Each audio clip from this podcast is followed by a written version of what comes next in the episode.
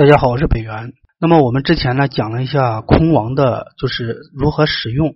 现在就是我们这个八字的门派呢，怎么对空王怎么来使用，在八字当中怎么来使用，之前有讲过。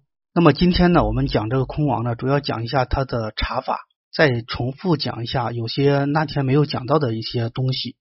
干支计时系统呢，是把这个十天干呢与十二地支呢配成这个六十组。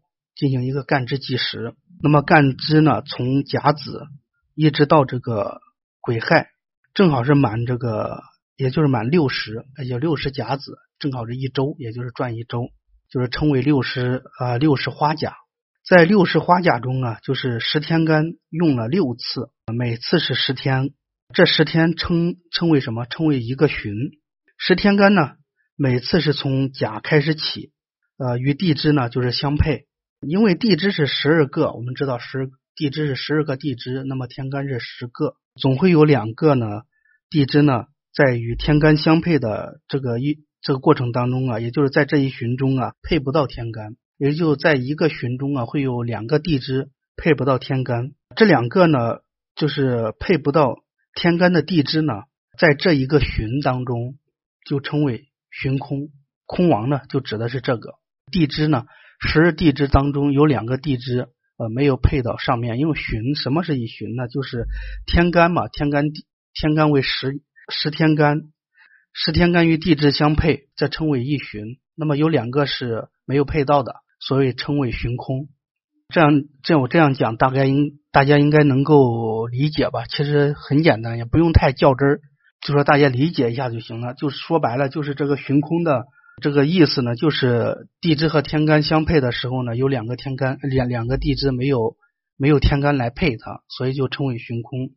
咱们举个，比如说举个例子啊，这个甲子甲子旬为这个为例，十天干的干支，比比如说是这样子的，呃，这个甲子旬啊，甲子旬的这个十天干和地支相配是甲子乙丑丙寅丁卯戊辰乙呃己巳庚午辛未。人生癸酉，这是十天干和十二地支相配。呃，接下去的时候就是地支应该是戌亥呢，但是戌和亥没有天干相配，因此的戌亥呢就是甲子旬的旬空，因此呢甲子旬中这个戌亥空就是这样来的，就是这样理解的。那你这里有一个口诀啊，这个口诀呢我给大家讲一下，是这样子的：甲子旬中戌亥空。甲戌旬中申有空，甲申旬中午未空，甲午旬中辰巳空，甲辰旬中寅卯空，甲寅旬中子丑空。地支的这上两位是空亡的，呃，如这个寅上两位为子丑，这就是空亡的一个简记的一个口诀。这个什么意思呢？就是我在这里也给大家讲一下。刚才我们讲了一个甲子旬，那么我们在。讲一下甲戌旬，甲戌是这样的：甲戌呃乙亥丙子丁丑呃戊寅己卯庚辰辛巳壬午癸未申酉，申酉就没有配了，所以是申酉空，这就是甲戌旬中申酉空。那么甲甲戌甲申呢？甲申旬中是午未空，那么甲申甲申乙酉丙戌丁亥这个戊子己丑庚寅辛卯。壬辰癸巳到癸巳之后，后面是午和未，那午未天干是没有相配的，所以说甲申旬中这个午未空。那么甲午旬中啊，辰巳空，呃，是甲午呢，就是从甲和午这个干支开始啊，甲午，那么乙未、丙申、丁酉、戊戌、己亥、庚子、辛丑、壬寅、癸卯，后面辰巳没有天干相配，所以说辰巳是旬空的。也就是说，在甲午旬中，辰巳是坤空王的。那么甲辰旬中是寅卯空。那么甲辰我们知道是从甲辰开始，甲辰乙巳丙午丁未戊申己酉庚戌辛亥壬子癸丑。那么后面的壬呃寅卯呃没有天干相配，因此寅卯是空亡的。那么甲寅旬中是子丑空。甲寅是这样：甲寅乙卯丙辰丁巳戊午己未。庚申、辛酉、壬戌、癸亥、子丑，子丑上面没有配的，没有天干相配，所以说呢，子丑是空亡的。这就是这个这就是空王的一个查法，空王的一个查法，其实是相对来说是比较简单的，也比较好记的啊。这个空王呢，如何应用呢？其实我们前面有讲，在这记得是哪一节我忘记了，但是我们前面有讲，大家呢，如果是不知道空王怎么使用的话，那么上再看一看前面的这个讲解，那这节我们就不再重复了，时间的关系就不再重复。但是呢，我们今天呢给大家举一个例子。那么之前呢可能是没有举例子，今天呢又举个例子。举个例子呢，这就是怎么应用，但详细的我们就不讲了。就是这个八字当中啊，这个空亡查法呢是一定是以日柱为主的。比如这个八字啊，呃，日柱是，比如这个八字日柱为乙卯，呃，乙卯属于甲旬，甲甲寅的旬中，就是乙卯呢，我们知道乙卯它是在哪里呢？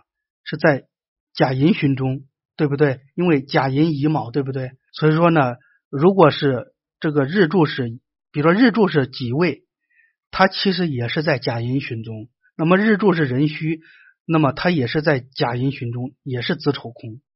那日柱如果是癸亥，它同样是在甲寅旬中，因此它也是子丑空。